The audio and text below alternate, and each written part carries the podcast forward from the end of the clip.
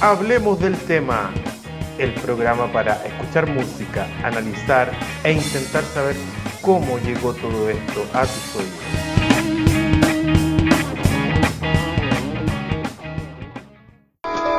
¡Órale! El señor Flanders adora a los Beatles. ¿Quiénes son los Beatles? Hicieron las canciones de los discos de Maggie.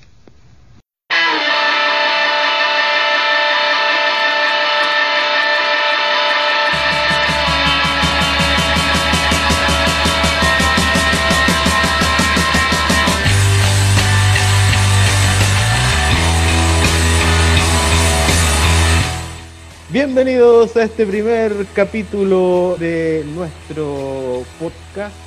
Eh, la idea de esto es, como dice el título, hablar del tema de un tema musical. Eh, queremos hacer de esto, tomar referencia a todos nuestros gustos y ampliarnos también, porque no?, eh, en una aventura que de, de un, un, capítulo de muchos. Esperemos que, mm, que no que nos escuchen o si no nos escuchan, por lo menos nosotros sabemos que lo vamos a pasar bien en este juego y es un poco el, el, el, tema. Eh, bueno, aquí eh, como todos eh, vamos a hacer dos personajes que vamos a, como ya les decía, a tomar un tema y conversarlo. Eh, no somos, bueno, en mi caso yo no soy un músico profesional, eh, sí toco en una banda, pues me gusta la música y vivo de la música en general. Eh, no, no, no, pretendemos hacer una cosa pretenciosa de esto, eh, de expertos, sino que de gente común y corriente que ama, que quiere la música y que le agrada tenerla en su oído y averiguar un poquito más. Eh, bueno, en esta, en, este, en esta aventura me acompaña mi querido también amigo, él es, mucho más técnico que yo en el área musical, eh, eh, tiene más preparación y, viene cargado de con todos los acordes y con todas las, las, las condiciones para poder hablarnos un poco mejor, un poco más desde, desde, desde el área más profesional tal vez del, del tema. Don Sebastián León. Bueno, eh, hola muchachos, hola muchachas, hola muchaches, muchachis y muchachos. eh, sí, pues bueno, eh, esta idea se trata en realidad de conversar sobre aspectos simpáticos que pueden tener algunas canciones, sacarle ahí algún rollito diferente, eh, enfocarse en qué, en qué puede haber pensado este tipo cuando se le ocurrió esta idea tan creativa eh, dependiendo del tema obviamente. Y, y eso pues, encantado de, de, trabajar con usted con Checho. Muchas gracias sí. Sergio es mi nombre. Voy a ser el, un poquito el que ponga lo, la, el orden un poco o el desorden dependiendo del caso. Dependiendo del caso claro. y y eso, el capítulo de hoy, nuestro capítulo cero, nuestro capítulo piloto es tomamos una referencia, la quisimos hacer magnánima, ¿no es cierto? Un poco. Eh, bueno, los requisitos que pusimos en, algún, en alguna medida eran que fuera un tema conocido, ¿no es cierto? Que la gente lo conociera y que todos lo conociéramos. Y también nos quisimos dar el gustito nosotros también, obviamente, con una pieza musical que, que tiene... Eh, sea digna. Sea digna y tiene una, una consistencia interesante. En este caso es el famoso Helter Helter Skelter de The Beatles. Eh, bueno, la idea es asumir el tema desde varias perspectivas, ¿no es cierto? Eh, intentar entenderla desde varias perspectivas, desde, desde la, eh, la, estructura musical, pero también pasar por la área poética, un poco más lírica, ¿no es cierto? Para pa nuestro, para las personas que no, no necesariamente eh, dominan inglés, un poquito contarle y, y, darle un poquito contexto de la historia. Helter Skelter, bueno, en el año 1968 se graba esta canción. Eh, tiene, eh, digamos, eh, fue, fue dada como a conocer o, se conoce al día de hoy como casi un proto rock o un proto punk, porque es un eh, es finalmente tal vez el, el, la, la, primera célula, ¿no es cierto?, de, de, lo que después vendría a ser grupos que ya indagaron mucho más en esta cosa dura y pesada, un sonido muy extraño. Eh, Helter Skelter es, eh, hace referencia como nombre a una, un tipo de resbalín, ¿no es cierto? Que es como... Sí, pues, los resbalines de, de, Inglaterra. Tiene una particularidad que son, tiene una estructura un poco así como, eh, un poco eh, similar a un molino, ¿no es cierto? Pero tienen como el... colorido, así. Claro, colorido y con el resbalín por, que se da vuelta por el exterior. Eh, hay, en, Chile, en Santiago, hay uno aquí en, em, hay un algo parecido aquí en, o no sé si estará habilitado todavía en Plaza Brasil. Yo recuerdo haber visto. Es, como, es como bien parecido. sí. Y bueno, la canción eh, justamente toma su nombre desde ahí, desde, desde esa, desde, desde, esa condición. Claro, ese fue como el, foco de inspiración que, dijo este que, de inspiración. Y, la letra un poco habla sobre eso, si la traduzco un poquito la primera, la, la, primera, las primeras líneas, digamos, eh, dice cuando llego, cuando, cuando llego abajo y vuelvo a, la cima del, del, repalín, eh, luego me paro y me doy vuelta y voy por, un, por, una, por una tirada, y cuando llego abajo nuevamente te veo es un poco loca la historia, pero es tal vez un poco la dinámica que se daría si soy un poco más cabro chico y te estás bajando y subiendo de un, de un refalín, ¿no es cierto? Sí, aunque igual, eh, bueno, después igual la letra se desarrolla más. Eh, sí, claro. Pero, pero Paul McCartney igual contó de que, que, era, él se había inspirado en hacer esta cuestión y finalmente es toda una evolución súper oscura. ¿Cachai? Sí.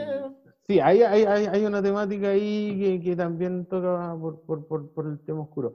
Pero eh, si, si, nos centramos, bueno, en, en, la letra o por, por, la parte más, eh, más lírica de la, de la introspección, eh, está, está dado un poquito a hablar del, del, desorden, tal vez, bueno, hay una serie de interpretaciones que uno le podría dar, ¿no es cierto? Habla de, de hecho, en algunos países, creo que en España le dieron un nombre así como desordenado, claro. Eh, ¿Cómo era? A ver, en España se llamaba, la traducción en España fue atroche y moche. Atroche y moche. Sí, atroche y moche. Ni crudo ni mm. cocido también se, se, conoce la Ni crudo ni cocido. Pero aquí también habla un poquito en, en, un análisis de aquí de, internet que tal vez lo más adecuado, eh, Paul McCartney la, describió alguna vez como descontrol o desorden, podría ser la traducción más. Así, así llegó acá. Así al parecer creo que, que llegó por estos lados. Me caí, toco fondo y subo al borde de tu tobogán. Me paré, me giré y volví a bajar que ya en el fondo te volví a encontrar.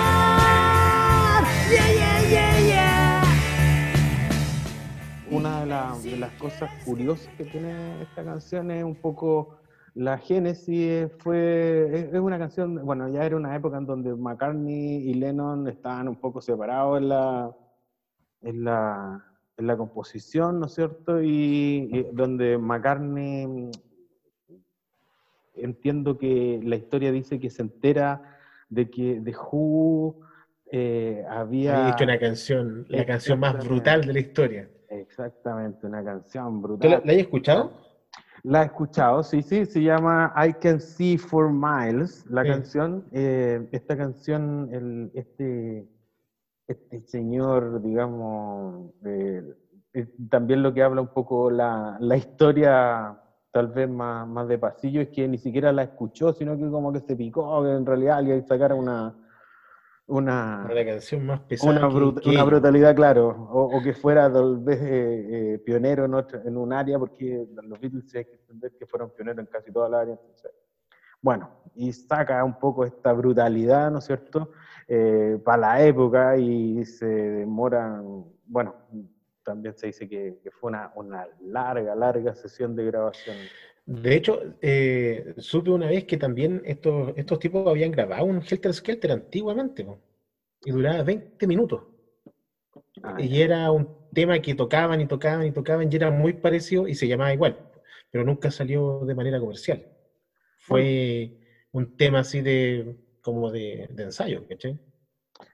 Eh, sí, eh, yo no, no tenía esa versión. Lo que sí, Sí. sé es que hay muchas versiones, sí, de, de Helter Skelter, eh, donde nos podemos... Así, bueno, ha sido reversionada obviamente por un, por un montón de, artistas y grupos famosos, entre ellos eh, Aerosmith, eh, Motley Crue, U2, eh, no sé, Soundgarden tiene una versión también, Oasis También, sí, sí. también tiene versiones.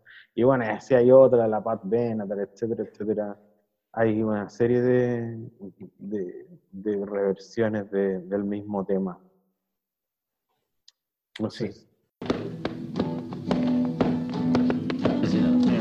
Well, whenever they have the sale company, no matter a week or two weeks, because they'll tell me, and we've signed the Beatles. Tell me, tell me, tell me the answer. Maybe I love her, but you ain't no dancer. Look out, helter skelter.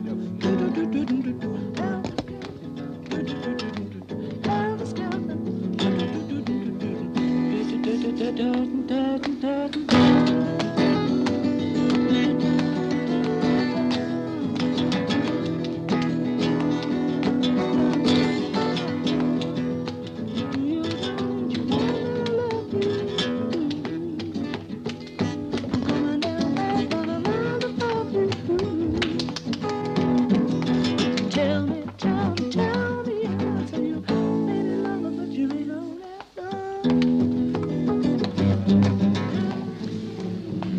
That's what this film's about.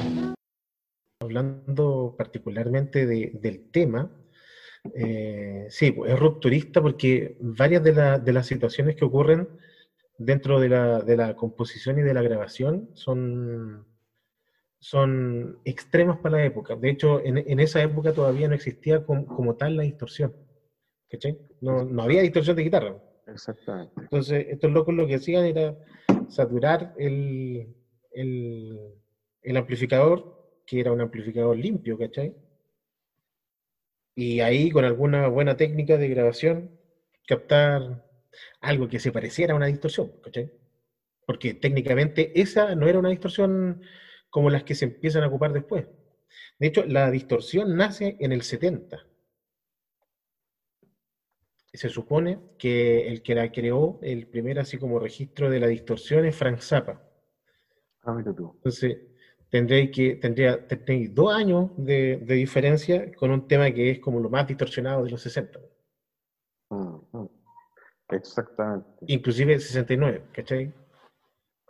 Así Sí. que eh, eso igual es un, es un tema, es una experimentación igual esa parte. Bueno, la canción en completa yo diría que es una experimentación. La gente hay que entender el año 68. El año Usted- 68. Claro, no estaba acostumbrada, por ejemplo, que alguien le gritara, así como grita Paul McCartney de repente, así en forma. Mm. Si uno escuchara por las pistas por separado, la guitarra es una cosa estruendosa, ¿no es cierto? Que hace un montón de ruido, que para la época era una cosa inteligente. Era complicado, sí. Era muy, sí. muy complicado. De hecho, una de las cosas que a mí me hace, al escuchar el tema me hace, me vino a la mente, te acordás de, de Volver al Futuro cuando le dice, McFly toca la canción, claro, y Sí. se baja y le dice, bueno, ustedes no lo entenderán, pero eso a sus hijos les va a Pero- gustar. sí, Es una cosa sí. así. Helter Skelter 100% podría ser exactamente eso. Si alguien lo- en la época lo debe haber escuchado, debe haber dicho, ¿qué cosa? Mucha gente, mucha gente, eh, de, de hecho, los adultos de esa época eh, claramente estaban en contra de, de esa música. Exactamente, haber habido una resistencia feroz y no es una cosa que se entendió al tiro, digamos, eh, la- los grupos que tomaron después el punk y el rock, Deep Purple y una serie de grupos que vinieron después.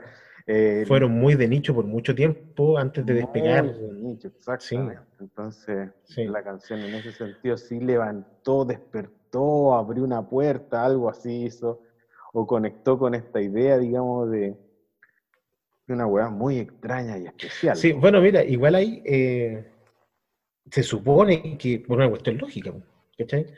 eh, en el 72 o en el 75, tampoco es que tuviera ahí un mix infinito de canciones por perderte. O sea, para perderte me refiero. Como que tenía muchas bandas que ya eran tope de bandas, de llenaban estadios, entonces llegar a las bandas buenas que estaban, que estaban haciendo cuestiones interesantes como estos locos, eh, igual era fácil. Entonces muchos músicos llegaron también fácil influenciados por estos sonidos y, y cabros que tocaban guitarra y dijeron, oye, podemos hacer distorsión, pues, toque- sigamos tocando un Helter Skelter más rápido y al final así sale el pan. No es más que eso. De hecho, eh, la canción tiene tres acordes. pues. O Exactamente. sea, más punk no puede ser. O bluesero se podría decir también. Pues Sí, sí, claro. finalmente es una, pro- es una progresión de blues es verdad. que se toca ahí de, de- de una manera. Igual es raro que sean tres acordes. Yo siempre que lo, ve- lo escucho, Sol, mi, la y Sol, mi, la. era. Y era. y era, pues. sí, es cuático que se le dé tanto, tanto trabajo la canción. Igual no es corta, pues, ¿cuánto dura? Cuatro minutos y algo. Cuatro minutos. Sí, es que ahí va a depender de las versiones, ¿ah? Mira, y tal vez en esta parte te, te voy a mostrar un poquito de las versiones porque tiene, eh, eh, bueno, los mismos Beatles, eh, según la historia también habla de que ellos grabaron muchos ensayos y, y, y fue un tema difícil de parir, por decirlo de alguna manera. No Sí. fue una, una cosa fácil. Y, y lo tocaron, lo tocaron, lo tocaron.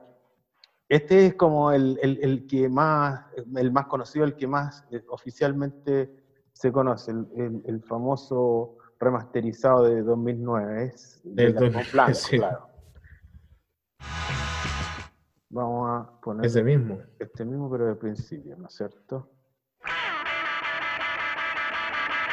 When I get to the bottom, I go back to the top of the slide. Where I stop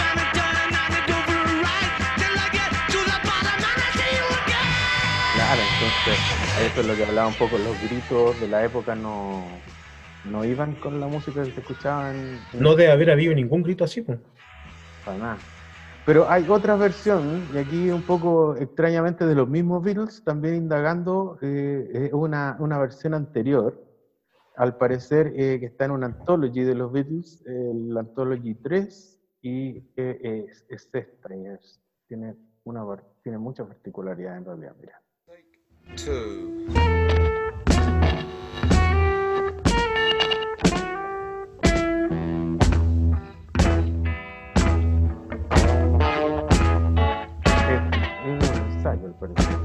es un ensayo, claramente. por parte así. Bueno, de hecho, en las pistas originales eh, que se pueden encontrar por ahí, eh, se mezclaban mucho los micrófonos, en en el de la batería salía la guitarra, en la voz salían, se mezclaban cosas que hoy Sí, hoy día bueno, técnicamente son impensables para, para- para un área más profesional, pero en ese tiempo sí hubo una sociedad. You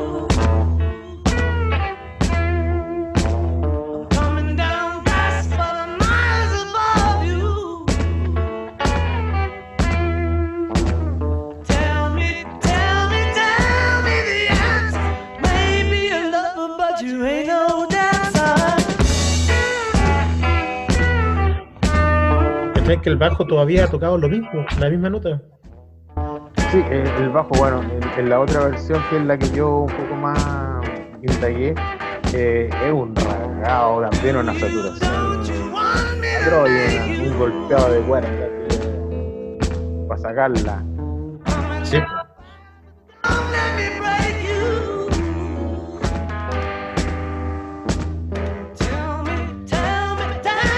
Mucho más cadenciosa, ¿no es cierto? No Impensada con, con, la versión más, más estruendosa, digamos, que conocimos después definitivamente. Sí, de hecho, esta, esta mira, eh, ahí volví, volví a leer, busqué y corroboré que sí, pues hay una versión que tienen estos locos de 20 minutos, no, aparece en la antología, aparece, en, en el DVD. Eh, al parecer, no estoy seguro. Pero existe la versión. Y quizás es una, es una onda media así, pues, si dura 20 minutos quizás. Claro. Igual esta onda es como, es como otra onda, sería el extremo completamente opuesto a la canción original.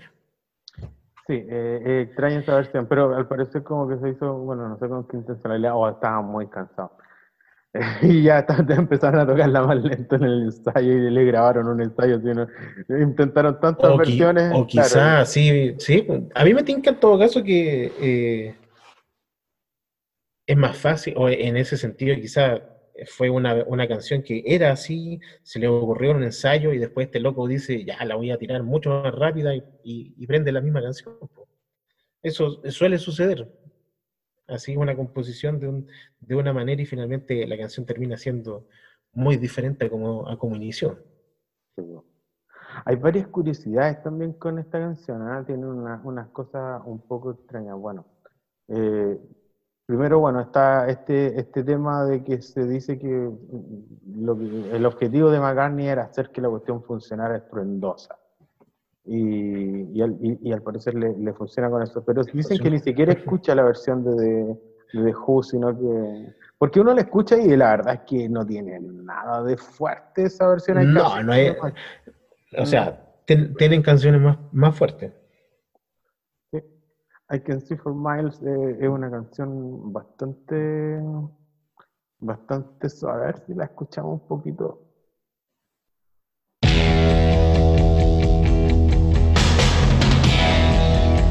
Ahí sí se escucha bien. Sí. Bueno, esta es entonces la, la canción de I know you deceive me, la now cual here's a surprise. supuestamente intentó superar la miles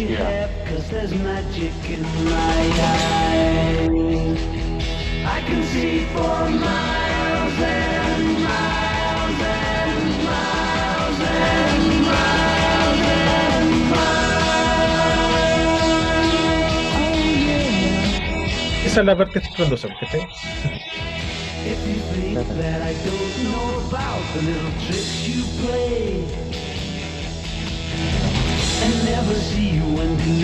you put things in my way. Así es. Bueno, Mira, si tú contextualizáis que eso fue del 67, eh, hay varios aspectos ahí que, que, que avalan que eso de verdad haya sido lo más estruendoso de la época. mm, Lo- los platos de la batería suenan igual, súper, súper, súper fuerte. Hay una parte igual en donde, en donde se quedan pegados, tan, tan, tan, tan, tan, tan, tan. Y eso tenéis que pensar que estos locos, más que sonar, tocaban en vivo, en esa época sobre todo. Entonces, sonar así en un programa de televisión era impactante. No, no había, no otras bandas que, que tocaran tanto así tampoco. Y ocupan también esos locos distorsión eh, como saturando el limpio. De hecho, lo- los de Who en algunos conciertos llegaban a quemar los amplificadores, tanto que intentaban saturarlos. ¿Has visto algún concierto de él? No, no, no lo he visto de los antiguos, no. Pero, De pero sí, te creo que, que obviamente hay un, ahí un tema de, de experimentación por lo fuerte en, en el caso de Juez era su línea. Ahora, eh, si lo comparamos con, claramente con, con Helter Skelter, eh, es otra cosa. Helter Skelter podría ser prácticamente ya eh, una cuestión pesada para la época, eh, con distorsión, con, con- con un sinfín de, de detalles. Eh, el slide del comienzo también es una, es una, es una cuestión. Eso, eso de, de hecho se escucha mucho después. Sí. empezáis a escuchar cuestiones así, eso, esos movimientos de guitarra los empezáis a escuchar pasado el 70. De hecho, Pink Floyd creo que lo ocupará. ¿En qué? ¿En qué? Claro, pues son como finales de los, del 68 también. Se- 69 por ahí. Con el primer disco. Mira, hay otra, hay otra cosa, estaba buscando información sobre la grabación, de las sesiones de grabación y ahí algo me, me, me corrobora con respecto a lo que hablabas tú, que había una versión de 20 minutos. Y la historia dice que se, se, uh, se- se grabó esta, una versión de 20 minutos que fue particularmente tediosa y exhaustiva. y se dio muy, muy larga. Pero como al parecer se perdió esa versión y después, eso fue en el julio del 68. Del 68. Después Y- en septiembre graban el tema. Y después, días después, claro, se, se fue a, a grabar el tema y se editó en el disco. Eh, y aquí, eh, bueno, también está el- la, la anécdota esta que hay un grito al final que I got a blister on my fingers. mano. Capaz que toma y así o. En donde, claro, Ringo Starr, baterista de Beatles, él dice que tiene ampollas en los dedos. I got a blister on my fingers. De hecho, Y ahí también te- hay, habla hay de, un. de lo exhaustivo que fue sacar el parto, al parecer, ¿no? Sí, y pero, pero ¿cachai? Que igual hay un tema ahí, po. porque, mira, por mucho que, no sé, por mucho que hayan tocado varias veces el tema, eh, los Beatles pasaban tocando en vivo, así que estaban acostumbrados a tocar, o sea, había resistencia en las manos, ¿cachai? Para lo que estaba acostum- acostumbrado a tocar el tipo, Ah, ¿cachai? Como, como, como buen músico, el tipo ya tenía una resistencia brutal para poder tocar lo que quisiera, por cuantas horas quisiera. Ahora, particularmente le salen ampollas porque la potencia es tanta que no está acostumbrado a tocar así. mm, sí, Es tanto el razón. golpe Mm. Que se hace. Porque se fue hace fuerte, digamos, los, Sí, pues, platillos eh, eran duros y, y además que se le dio como caja, tal vez la primera canción donde se escucha saturación de platillos. pues. Sí, po. Entonces, sí, po, da, da a entender que incluso ni siquiera ellos quizás estaban preparados para tocar música así, po, como Claro. banda, ¿cachai? Ell- Claro, no tenían pero el aún training. así, sí, po, pero aún así, eh, claro, sale el tema. Era tan fuerte que Y, lo hicieron así. Sí, po, es un- igual eh, eh, el tema de contextualizar eh, ayuda a entender mucho mejor cómo, cómo se llevó el tema a cabo. Y bueno, esto obviamente es contextualizar. Sí, saber qué, qué- qué se grabó, saber por qué. sí.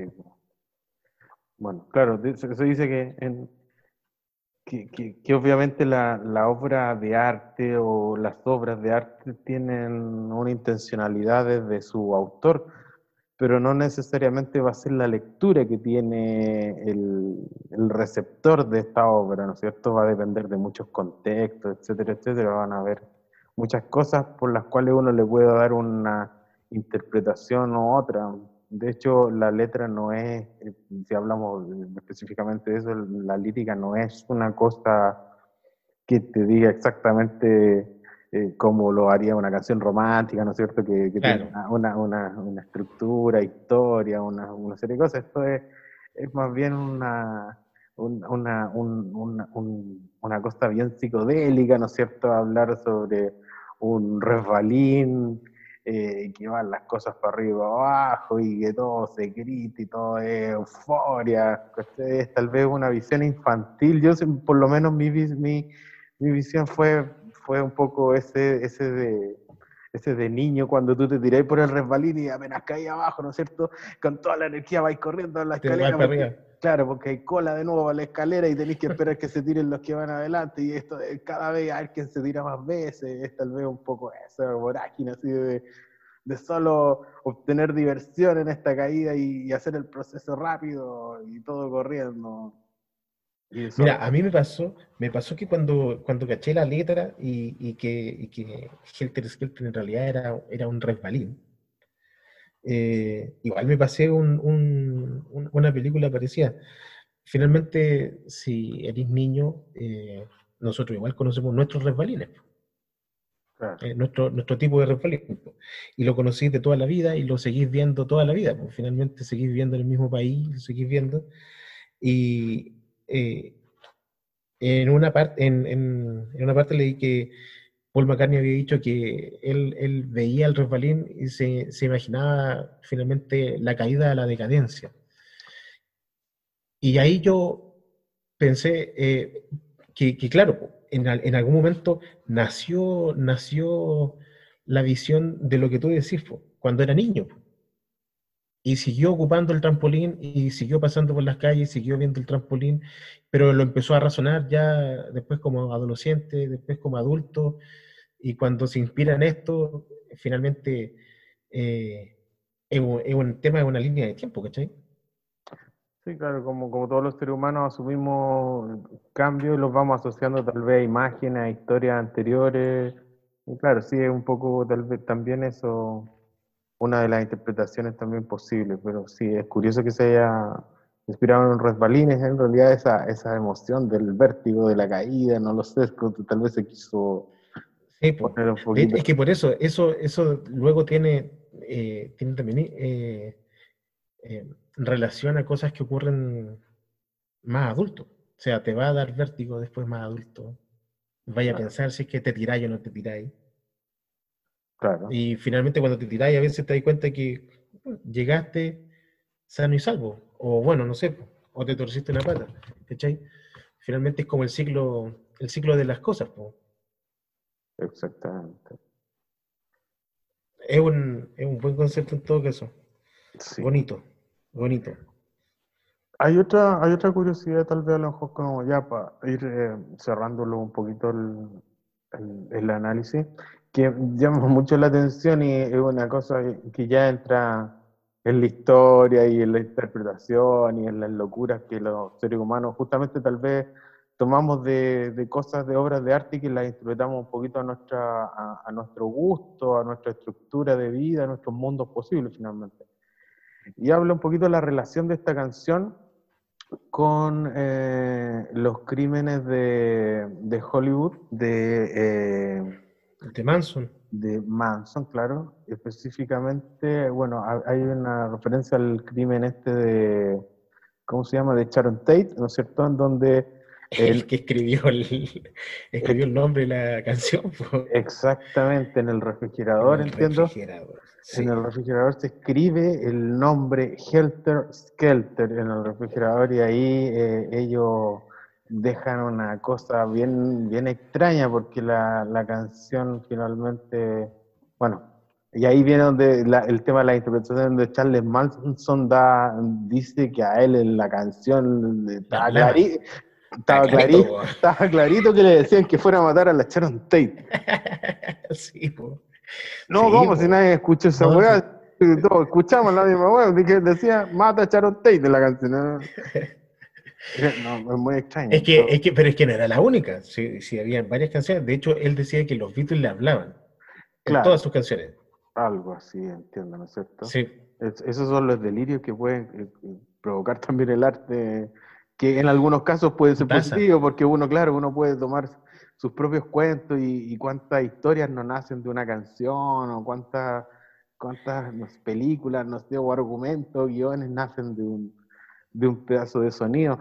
Eh, Aquí, bueno, claro, obviamente desde un lado perverso también se le puede dar, y es un poco un claro ejemplo de que la perversidad, la perversidad que tenía la, la enfocó en una canción, claro, que habla de locura, pero tal vez, no sé si la locura como él no la, sé la si de esa locura. sí. claro. Sí. Bueno, en todo caso, sí, pasa, pasa en la música. De hecho, a, a Björk también le pasó. un, un Mm. tipo que, que también la acosaba, la amenazó. Bueno, Finalmente eh, se grabó matándose. ¿Lo que dice? No, no, no, Sí. no, no sabía la historia. Le quería poner, sí, de hecho le, le intentó poner bomba y No, fue, fue, fue no, Y también, pues cagado en la canción. De hecho, él también decía que la loca le hablaba en sus canciones. pues. Exacto. Puede ser un, un arma de doble filo. Es que yo creo que si te ponía en esa, el artista de hecho te está hablando en la canción. Ahora, Claro. eh, quizás no de esa forma, ¿cachai? Pero si es una persona que, que claramente no vive como uno, ¿cachai? Eh, tiene algún desorden, entonces para él la comunicación po. también es diferente. Es Sí. entendible en todo caso, ¿cachai? Pero dentro de la estructura semiótica se contempla de que el artista sí tuvo un mensaje que no necesariamente por mi estructura semiótica voy a leer de la misma manera como él la quiso sí, dar. pues, sí, el, el mensaje se supone que debe ser interpretativo. po. A ti Bueno, te llega claro. de una forma y tú lo veis de esta manera y eso es 100% válido. Y las canciones tal vez con más, las canciones más, o, o las obras musicales de, de, de mayor profundidad sí te pueden llevar a, a paisajes y a cosas de interpretación súper personal, po. Claramente. Entonces, Entonces, anda que algo de eso gatilla en ti, recuerdos, sensaciones, emociones. Hay cosas que, claro, o sea, de hecho, hay cosas que producen. Exacto. Mira, hay un. El, el tema de producir en el, en el arte eh, es, es un, es una, es una rama súper primitiva, de hecho, del, del arte. Es lo más primitivo que hay. Es el concepto no, básico. Se supone que eh, eh, tú ocupas arte como, como transductor de una idea, de un mensaje, algo, ¿cierto? Mm. eh, representación de. En ese sentido, eh, la la idea de, de dar a alguien una experiencia pasa inclusive con cosas que no son ni siquiera bonitas. Hay un artista que se llama el monocromo, que el chiste era que pintaba cuadros de un puro color. Eh, en ese sentido, como que no es nada nuevo, pero el chiste es que cuando él hizo su gran presentación, lo presentó con la Sinfonía del Monocromo y junto a un químico y ideó un pigmento azul que cuando tú lo mirabas mucho, la cuestión empezaba a tiritar y como que se te venía encima. Y lo presentó en un salón gigante con un- una orquesta de violines tocando una pura nota y todos mirando un pedazo cuadrado azul. Y gente hasta casi desmayada, viviendo una experiencia, ¿cachai? Exactamente. Y Eh, eso, y eso es un color con una nota. O sea, si un color con una nota puede, puede provocar eso, bien hecho, sí. creativamente, ¿cachai? Eh, tres acordes producen Helter Skelter, ¿cachai? Claro. Y no, hay que olvidar también que estaba toda el- el- el- la generación hippie, tal vez en busca de exploración, de, de una serie de sensaciones, etcétera, etcétera. Y los Beatles Sensaciones eran, más fuertes, de hecho. Ese sería como el concepto igual, po. y los Beatles eran su banda sonora prácticamente, donde si querían psicodelia, ahí está Ahí está. The Beatles, ¿no es cierto? Ese era un, el gran producto que se consumía y tal vez fue, tal vez, eh, la música eh, les ayudó tal vez como, como generación a abrir una conciencia nueva, abrir puertas nuevas, pensar. Sí, de hecho, generó un nicho, se podría decir. Un nicho grande igual, pues con movimiento, con todo. po. Exactamente. Bueno, para mí, por lo menos, esta canción es, es una de mis favoritas. Yo en algún momento te lo, te lo dije por ahí, en algún momento de mi vida estuve súper pegado con, con The Beatles eh, y escuchaba versiones y reversiones. Mi hermano también, él eh, era, y sigue siendo un poco, pero él fue quien tenía, que empezó a coleccionar sus discos y empezamos a escuchar Bueno, muchas cosas, buscar los anthology, buscábamos las reversiones. Y para mí, bueno, el disco blanco tenía una, una particularidad, siempre me emocionalmente conecté mucho con él. eh, en su, tal vez me tocó en una época en donde, eh, claro, esta exploración eh, era, era muy entretenida mirarla a, a- a través de este, de este álbum blanco que tenía de todo. Y este y era, tiene bueno, temas súper raros. y tiene, claro, temas de varios extremos. Y este es un extremo, justamente de este famoso álbum blanco en donde se saca, claro, el álbum blanco tiene, no sé, desde Charleston, hay como una especie de Charleston, ¿no es cierto? Eh, no sé, sonido, hay el famoso Number Nine, Number Nine, Claro. una serie de otras cosas. Pero este era una, una obra así como que la pusiera en un, en un escenario de, de- que todavía se hace, se lo ponía en un escenario contemporáneo y todavía te suena pega, pesado. no, sí, sí, pega todavía, sí. Y todavía suena pesado. Así que. Sí, pues a eso me refiero con que pega, tiene pegada, pues es- explota. ¿cachai? Eh, es, una, es una cuestión que va eh, en, la, en la mecha de la bomba. Claro, es muy, Luego, es muy demostrativo de una explosión. Con, con Sí. respecto a Charles Manson, va a salir un documental, de hecho, que se llama Helter Skelter. An. American Myth, un mito americano. Helter Skelter. No sé Mira, si ya fíjate que yo lo, yo lo conocí en, en la media, cuando, cuando estudiaba en la media, me lo mostró un amigo, el gato cuántico. Y ¿cachai que cuando lo escuché por primera vez, eh, no, yo ya tocaba guitarra, y, y como que no, no pensaba, para mí, así, primero, las voces las encontraba así, le dije al Claudio, oye, las voces son como medias falsas. Era cabro, cabro, cabro. Y, ¿y por qué me dice, por qué, por qué las encontráis falsas? Puta, porque no siento que, que son, pero así, la afinación está clavada, esta cuestión está, está modificada. No, me dice, no. De hecho, esta cuestión es del 68 después investigando, caché que claramente en ese momento ni siquiera existían distorsiones de guitarra. po. Eh, y, y- y claro, es un, es un trabajo increíble. Estos locos en esa época grababan con pistas súper limitadas. ¿Tú cachabais cómo, cómo lo hacían? No, no, muy bien. Yo- se la supone que, cinta magnética, gruesa esa. Claro, y- y principalmente, el, el- mira, la parte compleja de, de poder grabar un tema así eh, en esa época es que estos locos tocaban todos juntos, al mismo tiempo, y grababan, eh, hacían, hacían, hacían toda esta cuestión con una sincronía que sin, sin pulso ni, ni nada, igual es difícil de tener tenéis que tener así como onda con tu banda para poder llegar a, a grabar una cuestión así. Después, posteriormente, uno igual va ahí soleando las pistas y se hace todo el trabajo de, de, de producción, que en esa época no es menor, pero finalmente tenéis que ser Analógico, bueno, ana- 100% analógico. Donde se dice que se cortaba con tijera la, y se pegaba. Y se pegaban con cinta, pues, sí, pues. No, Así se hacían las mezclas, de hecho. Cuando queríais darle un efecto, teníais que volver a pasar la cinta y hacerle ahí su efecto. Era, era un tema. De hecho, eh, lo que hacían muchas veces era ponerse a inventar qué hacer, como para poder meterle los productores, por ejemplo, eh, para poder, para poder hacer algo diferente a lo que ya se estaba haciendo. Las técnicas se empezaban a conocer y ya todos empezaban a hacer lo mismo. Entonces dejabais de innovar como productor. Claro. Tú caché que igual los Beatles tuvieron una ayuda de producción increíble. Epstein, el productor. Exactamente. El, el- el tipo ese, eh, finalmente lo que hacía, Epstein, si no lo recuerdo. Mm, bueno, trabajar con un productor es finalmente tener como un director técnico.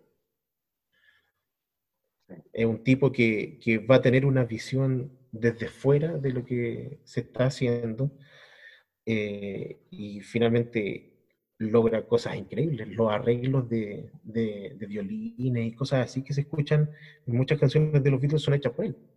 No, O sea, el productor corrijo era George Martin. Él era el llamado quinto Beatle. el quinto Beatle. Mm. Así que claro, también hay un trabajo ahí importantísimo.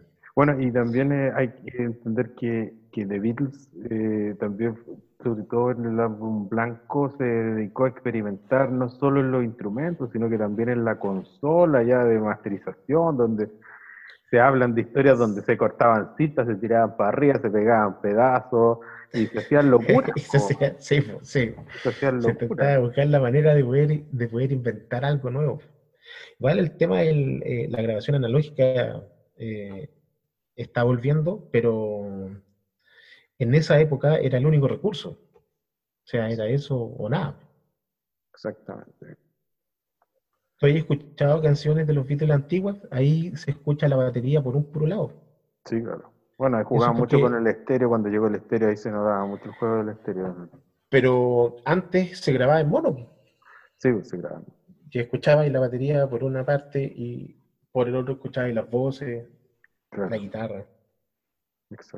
Igual, eh, el- eh, justo, justamente la época en, en la que, en la que pasan los Beatles, los Beatles igual tienen un- una época igual recorta, son, son nueve años, Sí, porque tocaron pero lleno de trabajo, increíble y cada uno igual o mejor que el otro. Eh, pero la época igual es una época de harto descubrimiento en el tema de la música. Grabaciones antes de eso hay, hay pocas, de mala calidad. Claro. Las grabaciones posteriores se empezaron a profesionalizar un montón. De hecho, ahí las bandas empezaron a ser ya monstruos de la industria. Exactamente. Entonces, las lucas que se invertían en, en tecnología para eso igual era importante, era un foco de inversión mucho más rentable que ahora. Claro. Bueno, era una gran industria que se desarmó con, con el Internet, obviamente. Y bueno, Pero sí. creo que por lo menos por, por, el, por el tema de, de, de Helter Skelter conversamos un montón, le dimos una vuelta a varios, a varios conceptos que espero que si la gente que escucha le hacen sentido, perfecto, y lo ayuda a, tal vez a, a tener un gustito extra por, por esta canción que, que es una de, de las canciones grandes, ¿no es cierto?, de la historia finalmente de la música. Sí, Eh, de, de las que ayudó inclusive a, a hacer nacer muchos más estilos.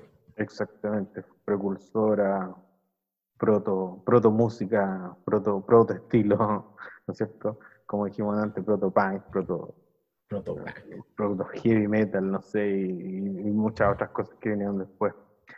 Eh, para nosotros vamos a, a- a cerrar el capítulo, este primer capítulo en esta instancia. Em, esperemos que la idea es tomar después, vamos a ir tomando un tema por capítulo, no sabemos qué, qué tema va a ser nuestro próximo capítulo, que también espero que sea pronto para poder eh, seguir disfrutando y aprendiendo también, porque la idea es justamente aprender, como dijimos en un principio, no, no, no, no somos pretenciosos, si hay, si hay, si hay No somos diferencias grandes artistas.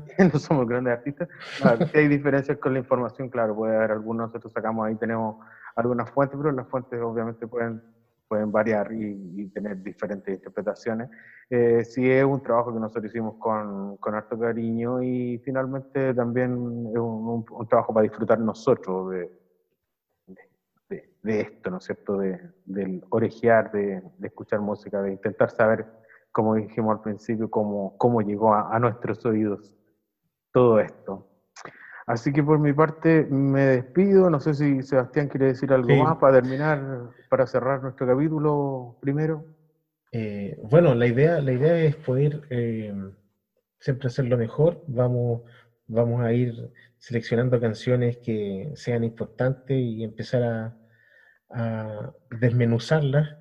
Cada vez vamos a ir encontrando mejores maneras de poder hacerlo y si eso Sí. claramente les puede ayudar, servir te- para, para ampliar la visión que tengan de la música en general, pucha, genial.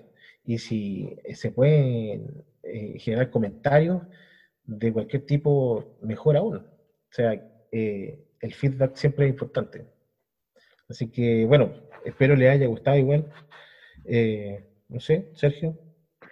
Eh, sí, yo, yo quería, yo quería también agregar que la idea que no es no solamente tener canciones aquí que nos gusten a nosotros, ¿ah? Eh, tal vez esta sí nos dimos un gustito al principio, pero no necesariamente que nos gusten. La idea es tomar tal vez cualquier canción y darle una visión o intentar Una visión entenderla. particular. Claro, intentar entenderla de, o, o leerle un poco la historia, o verle un poco la cronología, etcétera, etcétera.